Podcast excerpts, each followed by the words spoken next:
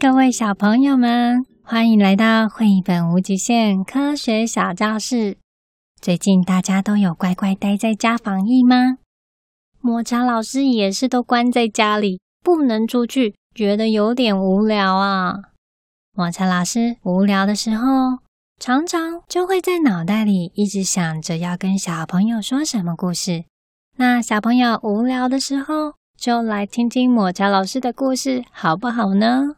不只听故事，还可以长知识哦。第五集《生气量表》，格林出版社，作者东山萨太，图种本静。生气，哼！生气，哼！好生气哦，哼！小朋友，你今天有生气吗？爸爸妈妈有生气吗？老师有没有生气呀？还是你走路散步的时候，路上的狗狗汪汪叫，也有在生气吗？你要怎么知道别人有没有生气呀？在《生气量表》这个绘本故事里面，出现了一个神奇的道具哦。抹茶老师也很想很想要一个诶。不过在说绘本故事之前，想先跟小朋友说关于数字的发明故事。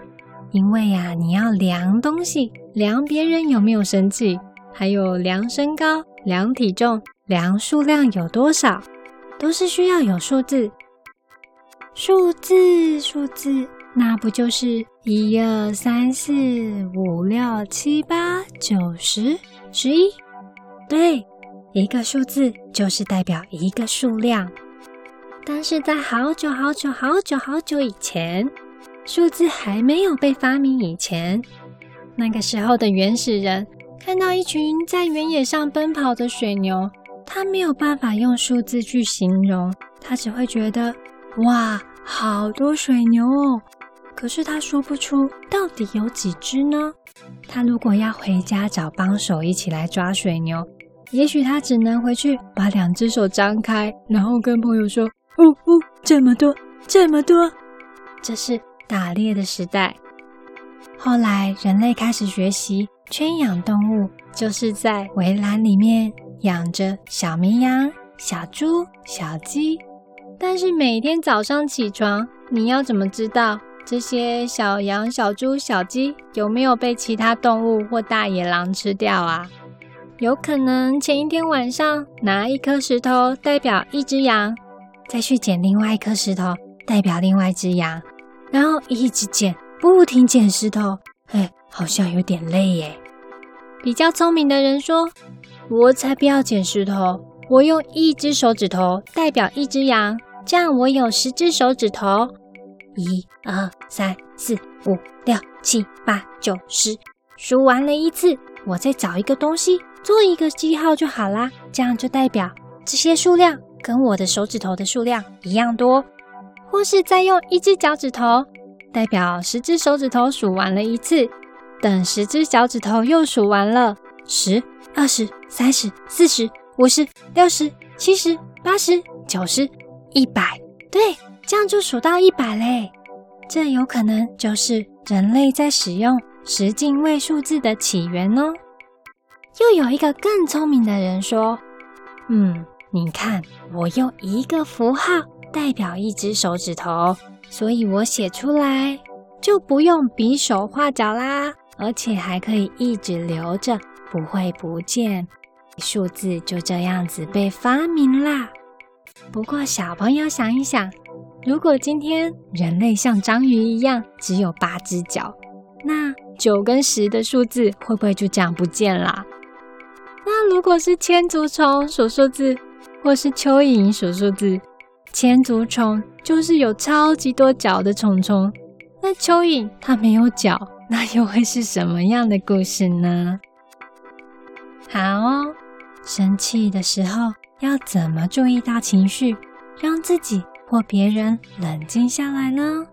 我们来讲今天的绘本故事《生气量表》。它的封面呐、有一个男孩戴着一副红色的眼镜。这副超神奇眼镜戴上去，就可以知道别人有没有在生气。最生气的时候，它就会显现百分之一百的数字。百分之一百，你可以看看爸爸妈妈手机里面的电力图案。百分之一百就是充得很饱，装得很满。如果用来比喻生气，那可能就像是火山要爆发了，再多一点就会爆炸啦。故事里的小男孩啊，因为他太常惹妈妈生气了，所以他的爷爷就送给他这副神奇的生气量表眼镜，可以量出别人有多生气。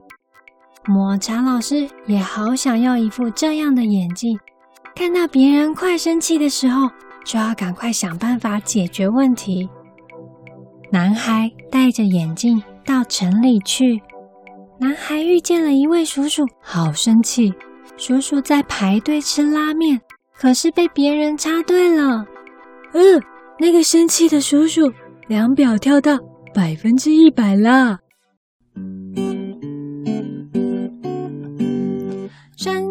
生气，好生气，生活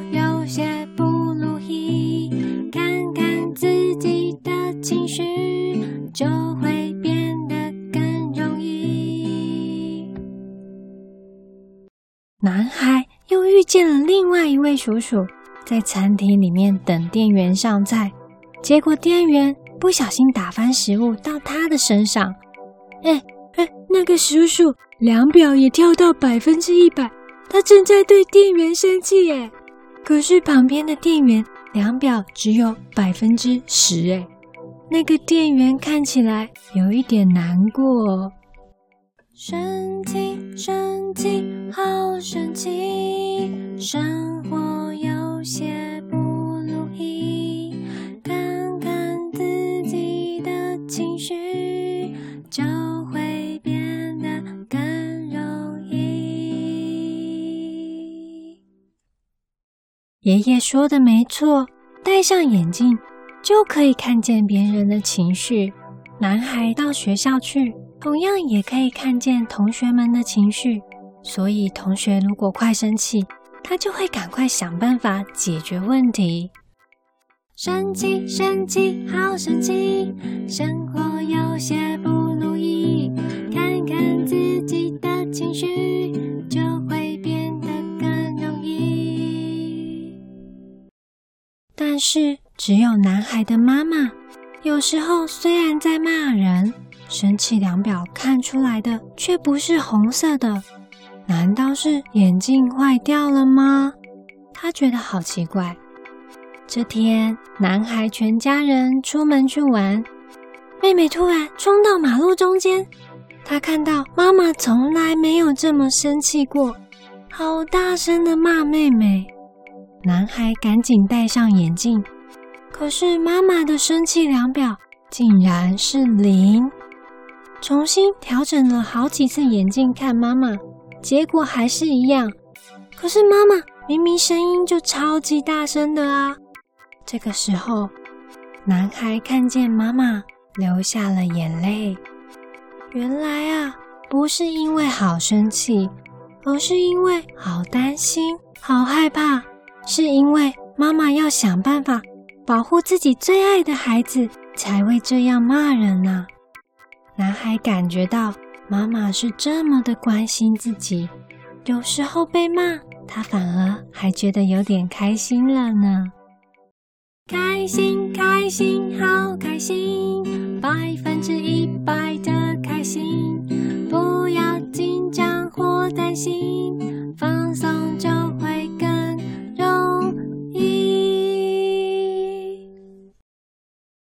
如果你知道自己一直被关心，当然会开心呐。对了对了，在故事里的生气量表都有一个小小的符号，就是两个圆圈圈中间有一根斜线，这个符号叫做百分比，也是数学家发明来代表百分之一这个数字的符号。想象成把一个箱子里面。隔成一百个格子，如果是百分之一的意思，就是一百个格子里面只有一个格子有装东西；如果是百分之十的意思，就是一百个格子里面只有十个格子是满的。如果是百分之一百的意思，就是一百个格子全部都满满的哦。你很生气的时候，就可以跟别人说：“嘿，我现在百分之一百的生气哦。你如果再继续这样子做，我的生气就要满出来喽。”或是大人生气的时候，你也可以有礼貌的问说：“请问你现在是百分之一百的生气吗？可不可以变成百分之十的生气？我们再来好好的说话呢？”虽然我们没有神奇的生气量表眼镜，但不管是大人或小孩，都还是可以练习像故事里的男孩，学习看看自己的情绪。或别人的情绪，就不会容易吵架了哦。故事结束。科学小知识时间。我们常常会说：“你的心情不好吗？你开心吗？或是你很担心吗？”这些跟情绪有关的形容词，怎么好像都跟你的心有关？其实不是哦。管理我们情绪的应该是大脑才对。我们在上一集有说到关于脑科学的知识，复习一下：大脑管理记忆、情绪、动作，还有感觉。而这些感觉是怎么样在大脑里面进行的呢？其实，大脑要正常工作，还要伴随着神经系统。大脑是由好多脑细胞组成，也可以叫做神经元小细胞。这些神经元小细胞长相有一点像蜘蛛网一样，会从大脑经由你的脊椎骨连接到你的全身。你的每一个想法和念头，你所经历的每一次情绪感受，每一个动作，都会经由这些神经网，不停地从身体的各个部分接收，然后传递给大脑。大脑感受到感觉，再由这些神经网络传回身体。在生气的时候，你会感觉到全身也好紧绷；紧张的时候，身体可能也会跟着发抖。同样的，如果你动一动身体，让身体放松，吸气。吐气，大脑同样也会感受到这些动作，就可以让你的情绪不再那么紧张跟难受了哦。抹茶老师经常会看见一些小朋友在生气的时候，会好用力的用脚去踢地板。这个时候，不只是你的身体难受，你的情绪也会一样感觉到很难受，对不对？这个时候啊。我们就可以让自己换一个动作，比如说咕叽咕叽自己一下，说不定你的心情就会好多了哦。那我们一起练习看看吧。好，最后抹茶老师也要来推荐一个 podcast 的节目，心情感觉到不如意的时候，就可以去听路易食堂。不知道吃什么的时候，也可以去听路易食堂。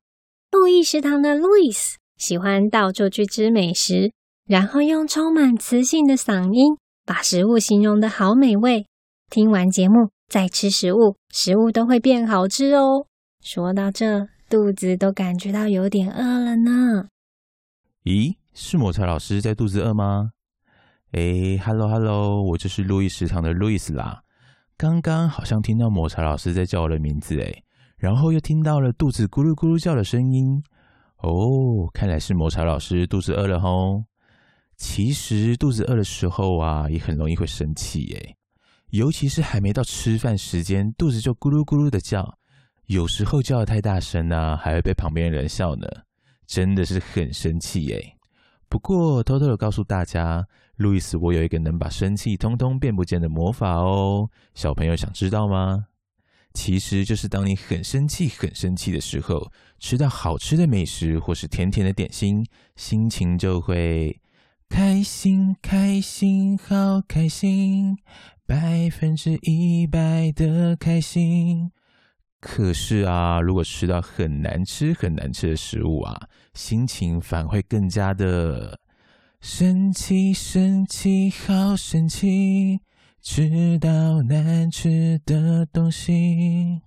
不过啊，如果烦恼会吃到难吃的东西，这时候就可以听路易食堂的推荐美食哦，就不会吃到难吃的东西了。诶，我有听说挑食的小朋友很容易会生气耶。抹茶老师，小朋友不喜欢吃的东西有什么呢？下一集应该会讲关于挑食的故事。